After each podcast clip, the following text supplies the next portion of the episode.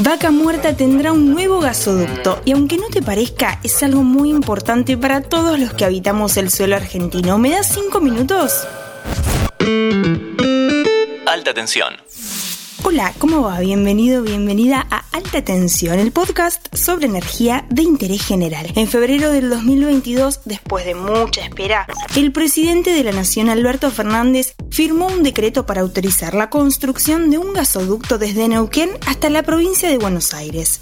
El objetivo es ampliar la capacidad de evacuación del gas de vaca muerta, que ya está en una suerte de cuello de botella. Hablando mal y pronto, las empresas podrían producir más gas, pero no tienen cómo sacarlo. Por eso esta obra genera tanta impaciencia. ¿Cuándo va a estar listo este proyecto y por qué podría ahorrarnos varios millones de dólares? Expliquemos un poco más.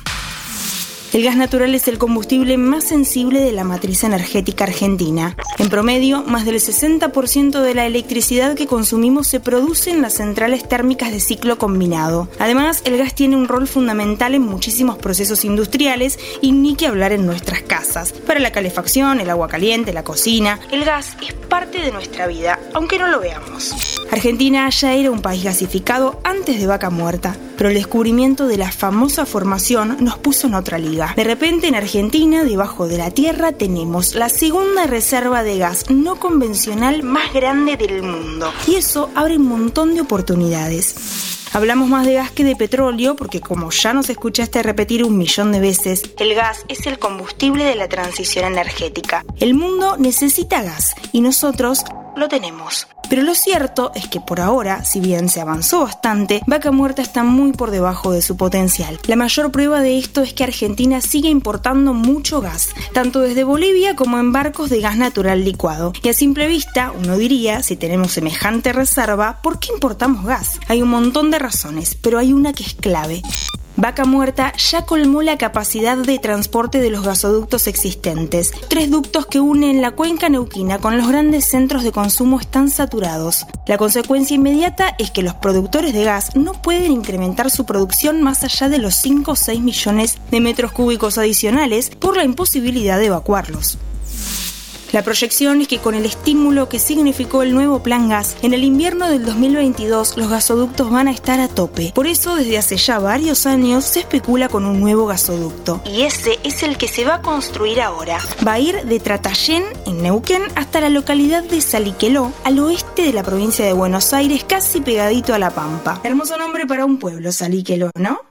El nuevo gasoducto se va a llamar Presidente Néstor Kirchner y ya cuenta con un fideicomiso para su financiamiento, el Fondo de Desarrollo Gasífero Argentino, más conocido como Fondes Gas. El proyecto ya recibió unos 500 millones de dólares que se recaudaron con el aporte solidario, es decir, con el impuesto a las grandes fortunas.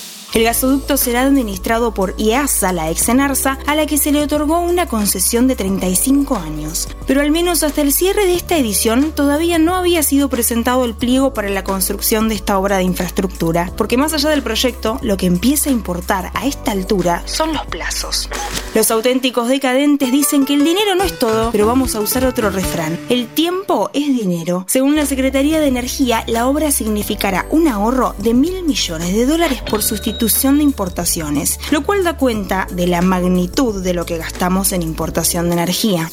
El invierno del 2022 va a tener precios de gas altísimos, lo cual va a complicar muchísimo la balanza comercial y también el acuerdo con el Fondo Monetario Internacional que supone la reducción del déficit fiscal en nuestro país. Si hablamos de precios, en 2020 pagamos menos de 3 dólares el gas importado en barcos. Este año podría valer 25 dólares. ¿Por qué aumenta tanto? Otra vez por varias razones. Nada es simple en el mundo de la energía. Aún así, una razón clave tiene que ver con la geopolítica, puntualmente con las tensiones por la posible invasión de Rusia a Ucrania. Lo que está en juego en esa puja internacional es nada menos que un gasoducto. Sí, ese caño que transporta moléculas de gas también es muy importante para tu vida.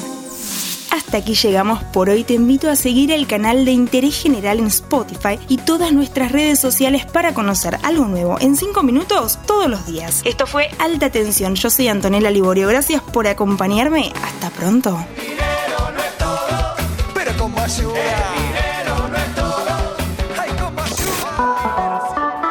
Antes de deslizar para continuar con tus podcasts favoritos, seguí a Interés General en nuestro perfil de Spotify.